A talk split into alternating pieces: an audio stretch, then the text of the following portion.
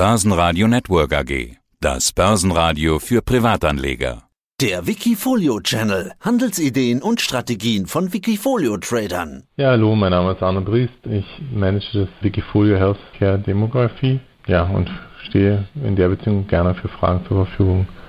Und genau darüber wollen wir sprechen. Healthcare, Demography, das ist der Titel und damit ist auch klar, was der Trend ist, auf den du setzt, nämlich eben genaue Gesundheit, Gesundheitsthemen. Seit 2013 bist du dabei, hast fast 430 Prozent plus Performance erreicht seitdem. Auf 12 Monatssicht sind es aktuell gerade über 53 Prozent. Das ist mehr als doppelt so viel, als du normalerweise im Schnitt pro Jahr machst. Warum waren die letzten zwölf Monate so gut? Ich denke, es war halt zum einen der Covid-Krise geschuldet, wo bei einer gewissen Auswahl MedTech-Aktien doch besser als der Schnitt abgeschnitten sind, als der Durchschnitt der Aktien.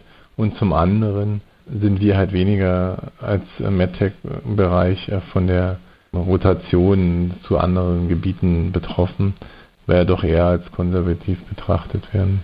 Aber du hattest im letzten Interview durchaus gesagt, dass die Branche durch Covid ja doch auch betroffen wurde, also dass es zu Verschiebungen kam. Und ist ja auch klar, es wurde weniger operiert und solche Dinge. Also bei vielen Pharma- und Healthcare-Titeln hat man ja genau das gehört. Man kann ja nicht per se sagen, dass die Gesundheitsbranche der große Corona-Gewinner sei. Der ein oder andere vielleicht schon. Wie war das bei dir, bei deinen Investments?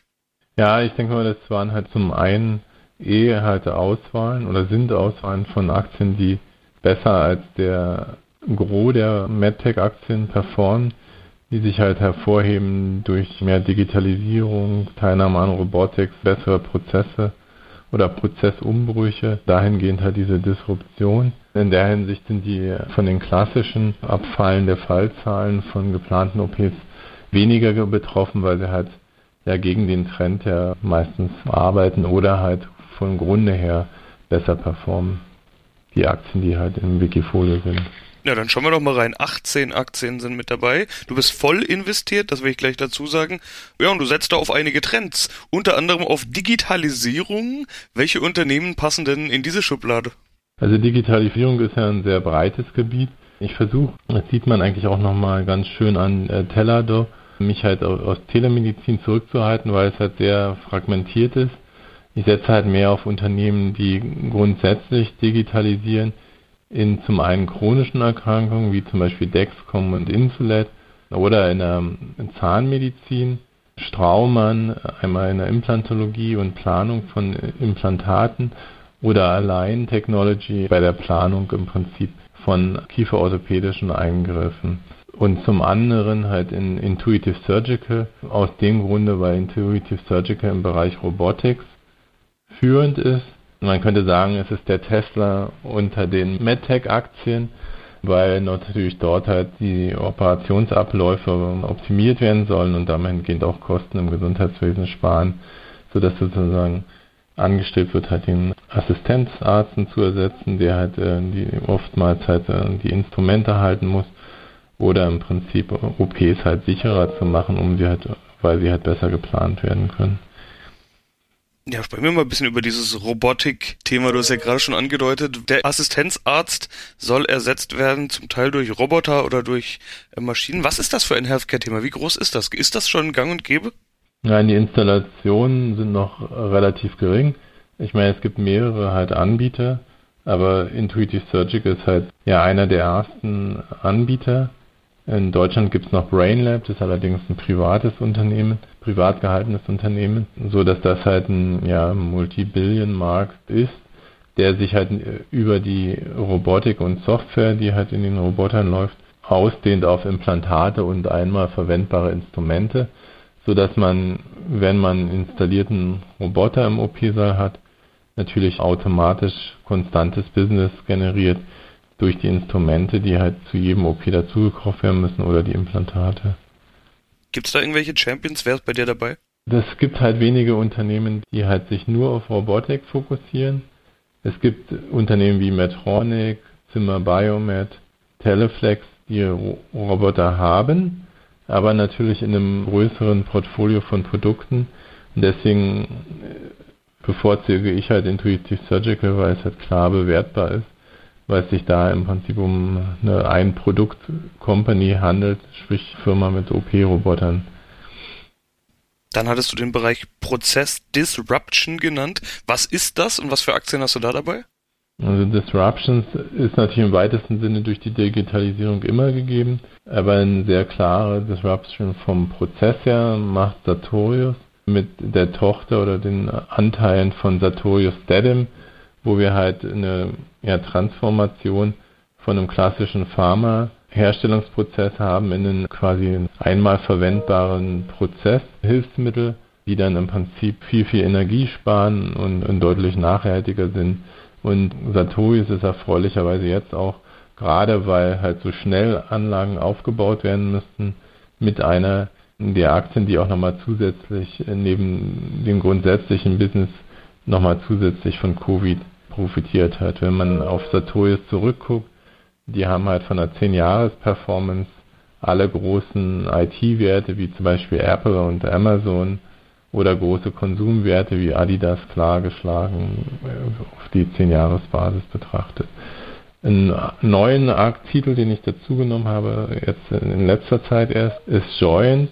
Das ist eine Firma, die halt eine für sich einen Mantel anbietet über Chiropraktikern, also sprich eigentlich ein Private Labeling. Das ist hervorragend, weil natürlich jetzt auch durch Covid halt mehr und mehr Patienten sich halt behandeln lassen und, und wir da halt auch eine, eine gute ja, eine Wissensteilung zwischen den einzelnen Praxen sehen. Zum anderen ist natürlich auch als Disruption auch Shockwave zu nennen. Shockwave hat halt den, den Ansatz, dass er statt Angioplastie-Katheter Angioplastie-Katheter mit Ultraschall betreiben und, und dahingehend äh, deutlich erfolgreicher sind als klassische Ultraschallkatheter, die halt lediglich beim Angioplastie halt den Plug aufbrechen können. Die von dir angesprochene Sartorius Dedim möchte ich nochmal ansprechen. Die waren in unserem letzten Gespräch, das war Ende 2020. Da hattest du davon 37 Prozent, also dein 37 Prozent deines Wikifolios, deines Portfolios war eben Sartorius Dedim, also sehr stark gewichtet inzwischen. Ich habe mal geschaut, hat mich ja dann interessiert, sind es nur noch 19 Prozent. Immer noch natürlich starkes Gewicht und immer noch natürlich dein Top-Titel, aber ja, fast die Hälfte von dem nur noch, was es mal war. Warum hast du diese Position abgebaut oder hat die sich so entwickelt? Wie kommen diese 19 äh, Prozent zustande, die davor noch 37 waren? Und zum einen muss ich ehrlich gestehen, bin ich halt Sartorius treu geblieben, habe aber auch auf die Vorzugsaktien umverteilt und auf halt die reguläre Sartorius, sodass ich immer noch bei 29 Prozent bin. Aber du hast recht, ich habe halt aufgrund der ja auch Kritik, die auch von dir zum Beispiel kam, die Gewichtung etwas umverteilt um an für sich auch nochmal eine breiteren äh, Darstellung von anderen Werten im Portfolio zu haben, im Wikifolio, um auch jetzt ja, risikooptimierter nochmal zu fahren, um nicht eine große Position zu haben. Das hat aber nichts mit der Performance von dem Wert zu tun, sondern ja primär an und für sich ja mit dem allgemeinen Feedback der ja, Risikoumverteilung. Ja, ist ja wie gesagt auch nach wie vor dein äh, stärkster Wert. Ich möchte noch einen letzten Bereich ansprechen, nämlich chronische Erkrankungen, hast du vorhin auch schon kurz erwähnt. Was für Krankheiten sind es, die du da in den Fokus nimmst und welche Firmen sind dabei? Ja, bei chronischen Erkrankungen gibt es natürlich sehr, sehr viele. Natürlich eine der größten, ja, ich, man kann es ja auch Epidemien sagen, ist Diabetes, wo ich mich sehr darauf fokussiert habe. Ich habe dann halt nachgelagerte Erkrankungen mir angeschaut, wie zum Beispiel Nephrologie, also Dialysepatienten, die ja auch sehr viele Folgeerkrankungen haben, und Onkologie. Bin dann aber nach der Erstanalyse zum Schluss gekommen, dass Diabetes sehr, sehr viele Werte bietet, Aktien, die darauf fokussiert sind. Zu nennen sind halt Dexcom, Insulet und jetzt äh, kleinere Startups wie Senstronic und Dexcom, die sich halt klar auf Diabetes fokussieren, die halt auch digitalisieren und so hingehend äh, einen großen Vorteil gegenüber allen anderen ja, Bereichen haben. Also wir haben daher klar und deutlich 20 Prozent Zuwachs an Patienten. Das also, wir können sagen, der Markt wächst und für den Marktleader bedeutet natürlich, dass der, wenn er noch äh, gewisse Anteile von anderen übernimmt oder größere Indikationen bekommt, eigentlich theoretischerweise immer mit 20 Prozent wachsen sollte. Das andere wäre natürlich auch eigentlich ein konservativer Wert, den man noch reinnehmen könnte für Diabetes, den ich auch immer wieder beobachte, ist die Novo Nordisk, die halt 50 Prozent des Insulinmarktes in der ganzen Welt hält. Bei der Dialyse, ja, bin ich halt dazu, hatte ich mir halt Unternehmen angeguckt wie Fresenius und Davita, bin dann aber zum Schluss gekommen, dass halt doch ein starker Preiskampf auch bezüglich der Gesundheitssysteme besteht und nicht so viel Zuwächse Richtung Kosten und Umsatz in dem Bereich erzielt werden können und habe mich deswegen eigentlich das als mehr auf als Beobachtungsposition. Was ich äh, selbst äh, noch als chronische Erkrankung mit sehr viel Potenzial sehe, sind sämtliche Anwendungen in der Onkologie. Und da habe ich mich entschieden, ins äh, Unternehmen Eckert und Ziegler zu investieren, weil die halt A in Europa einer der Marktführer sind und B großes Potenzial in China jetzt auch durch ein Joint Venture im Prinzip haben und dahingehend eine hervorragende Opportunität darstellen bleibt noch der Ausblick und zwar generell auf deinen Sektor, deine Branche. Ja, klar, wir wissen alle, dass Healthcare und Demography, dass das große Megatrends sind, aber wir wollen ja mal ein bisschen kurzsichtiger denken. Viele Player aus dem Bereich Healthcare und Pharma haben ja von diesem Megatrend Demografie und Healthcare profitiert. Auch von zum Teil diesem Trade auf Corona profitiert, der gesamte Sektor. Äh, zum Teil sind aber einige davon auch wieder zurückgekommen und zwar nicht nur Impfstoffhersteller, sondern irgendwie alle, beziehungsweise auch die großen laufen mehr oder weniger seitwärts, würde ich mal sagen. Was erwartest du denn bei dir? Kann es in dem Tempo weitergehen? Wie gesagt, über 50 Prozent plus in zwölf Monaten. Wie optimistisch bist du für die Zukunft? Ich denke mal, konservativ betrachtet würde man zwischen 10 und 20 Prozent als Erwartungshaltung haben. Also die 20 Prozent konnte ich jetzt beweisen, sozusagen seit 2013. Das ist natürlich Historie. Ich würde aber trotz alledem halt prognostizieren, dass man diese 20 Prozent halten kann als Performance, nach meiner Meinung, wenn man halt selektiv aus diesem Bereich MedTech auswählt.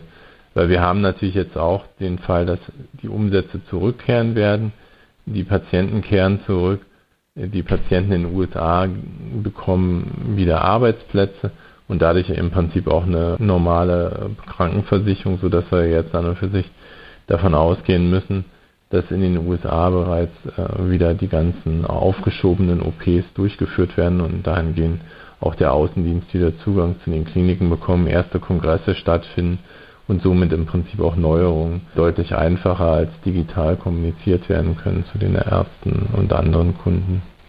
Dann wünsche ich dir dabei erstmal viel Erfolg. Arne Briest, vielen Dank für diesen Überblick. Ja, danke. Tschüss. Wikifolio.com Die Top Trader Strategie. Börsenradio Network AG. Das Börsenradio. Das Börsenradio Nummer 1.